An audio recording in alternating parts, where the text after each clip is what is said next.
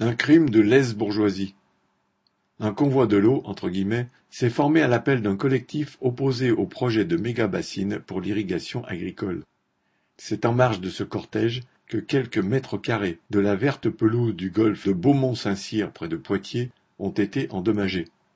Il faut préciser qu'il est situé dans un département, la Vienne, qui est depuis la fin juillet en alerte sécheresse renforcée, avec des restrictions drastiques pour la population et les petits agriculteurs, et que, même dans ce cas, les golfs bénéficient de dérogations pour l'arrosage de leurs greens.